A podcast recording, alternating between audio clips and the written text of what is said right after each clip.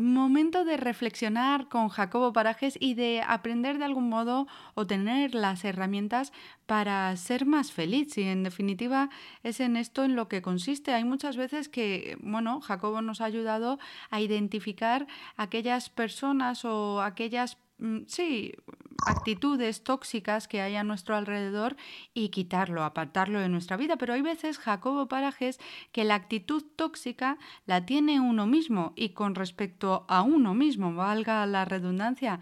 Bienvenido a tu programa, Jacobo, ¿cómo estás? Hola Paula, muy bien, muy contento de estar contigo. ¿Qué tal tú? Muy contenta también de, poder charlar un ratito contigo y además sobre este tema que me gusta, la actitud que uno mantiene con uno mismo, las conversaciones internas, el, cómo se comporta uno eh, con uno mismo. Jacobo, dicho, dicho, es que no hay otra manera de decirlo porque es así, es vital y no le damos nada de importancia. Qué importante es eh, tener una buena actitud en, todo, en, siempre en la vida, en todas las circunstancias de la vida, pero sobre todo en los momentos en los que estamos viviendo. Creo que una sana actitud nos ayuda a liderarnos a nosotros mismos, a automotivarnos y a no convertirnos un freno para nosotros mismos, incluso un freno para los demás. Y por eso juega un papel tan importante la actitud, ¿no? La actitud con nosotros mismos y también la actitud con respecto a otros. Mira, la diferencia entre lo que somos y lo que queremos ser es lo que hacemos. Eso es una frase que siempre digo.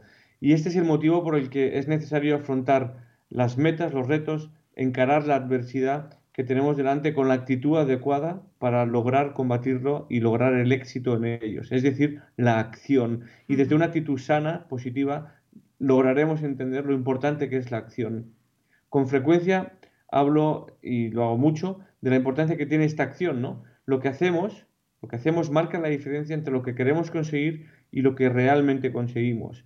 Y es fundamental adoptar una actitud positiva, una actitud que sea proactiva, una actitud que nos invite a creer en nosotros mismos, una actitud que nos invite a tener una autogestión sana, de manera que seamos útiles a la hora de automotivarnos y desde ahí tomar las decisiones que tenemos que tomar para llegar a nuestras metas y para transitar la adversidad.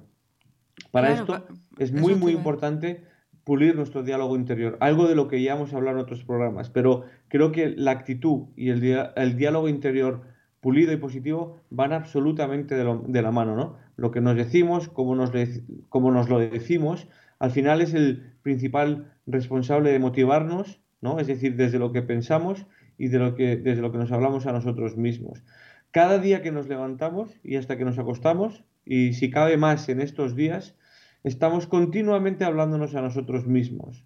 Por eso es tan importante pulir lo que nos decimos y que esto nos lleve a abrazar la actitud adecuada, que nos motive y que nos ayude a seguir adelante en lugar de limitarnos y en lugar de hacer que tiremos la toalla. Desde una actitud pulida y una actitud adecuada lograremos combatir la situación que estamos em, en mitad del proceso de combatir y lograremos llegar al final con éxito en la batalla que estamos librando.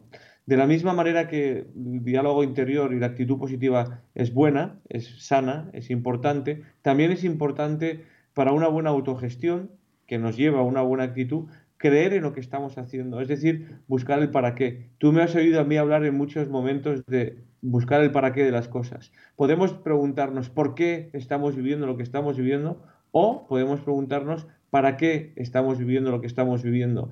Y cuando nos preguntamos para qué estamos viviendo lo que estamos viviendo, nuestras acciones van a estar dirigidas a encontrar una respuesta muy distinta al por qué. Y nos, va, nos van a ayudar a entender la razón real de lo que estamos viviendo una vez lo hayamos superado. No mientras lo estemos superando, pero sí una vez lo hayamos superado. Y te puedo asegurar que la respuesta es infinitamente más poderosa. No hay mejor forma de pulir nuestra actitud y de tener una automotivación enriquecedora y buena que convertir nuestras acciones en resultados útiles a otras personas. Es decir, además de encontrar ese para qué, que ese para qué tenga sentido en otras personas, ¿no? Es decir, eh, y esto nos lleva a fortalecer nuestro compromiso con otras personas desde la convicción de que lo que yo hago, mis decisiones, mi actitud sirve para sumar y no para restar en los demás, ¿no? Claro. Existe algo muy interesante también, eh, que es el principio de Stephen Covey, que es el principio 90-10. Stephen Covey reflexiona y comparte algo que creo muy importante entender en momentos como los que estamos viviendo. Él dice que de todas las cosas que nos ocurren a los seres humanos, los seres humanos nosotros controlamos el 90% y no controlamos el 10%. Si llevamos esto a lo que estamos viviendo, el 10% puede ser la pandemia, pero el 90% es eh, cómo reaccionamos a nivel individual ante esa pandemia, ¿no? Si pulimos nuestra actitud ante las circunstancias de la vida, como es esta pandemia, entenderemos cómo actuar contra el 10% que no controlamos y no dejar que éstas limiten y superen el 90% de las cosas que sí controlamos. Yo tengo desde mi actitud la posibilidad de enfrentarme a, la pandemia y de tomar las decisiones sobre la pandemia que estamos viviendo, la adversidad que estamos viviendo, de una forma positiva o de una forma negativa, de una forma realista o de una forma no realista, de una forma útil y práctica o no. Todo esto al final depende de las decisiones que personalmente tomo y de la actitud que quiero adoptar en las circunstancias que estamos viviendo. Es decir, en realidad lo importante es qué hacemos con las cosas que nos pasan y no tanto las cosas que nos pasan. No sé si me explico. Sí, sí. Sí, sí. Por otro lado, hay que eh, mantener em, una, mentalidad, una mentalidad positiva que nos ayude a entender esta actitud positiva. Es decir, eh, lo que he dicho antes, ¿no? La actitud positiva se, se consigue desde el pensamiento positivo. Y aquí déjame que me refiera a algo que dijo Gandhi en su día y que me encanta. Esto es una especie de mantra que he hecho mío, que creo que viene muy em, al pelo a lo que estamos viviendo, ¿no? Y sobre lo que estamos viviendo y sobre nuestra actitud. Gandhi dijo, cuida tus pensamientos porque se volverán actos. Cuida tus actos porque se harán costumbre. Cuida tus costumbres porque formarán tu carácter. Y cuida tu carácter porque formará tu destino. Es decir, tu destino es tu vida y parte de tus pensamientos. Por eso creo que es tan importante pulir tu actitud, porque cuando pules tu actitud, pules tus pensamientos y conviertes desde ahí, de tu vida, en un destino mejor. Yo imagino, Jacobo, que, bueno, que, todos sabemos que lo hemos dicho en varias ocasiones, a, los 28 años, si no me equivoco, fue cuando te diagnostican espondilitis anquilosante y yo imagino que no, aunque han pasado, nada, poquitos años, pero han pasado algunos, eh, no se te va de la cabeza, no has, no has borrado, porque no creo que haya que hacerlo. Tampoco el momento en el que un médico te diagnosticó espondilitis anquilosante. A día de hoy has descubierto descubierto para qué? ¿Para qué en tu vida hubo, hubo esa adversidad, digamos?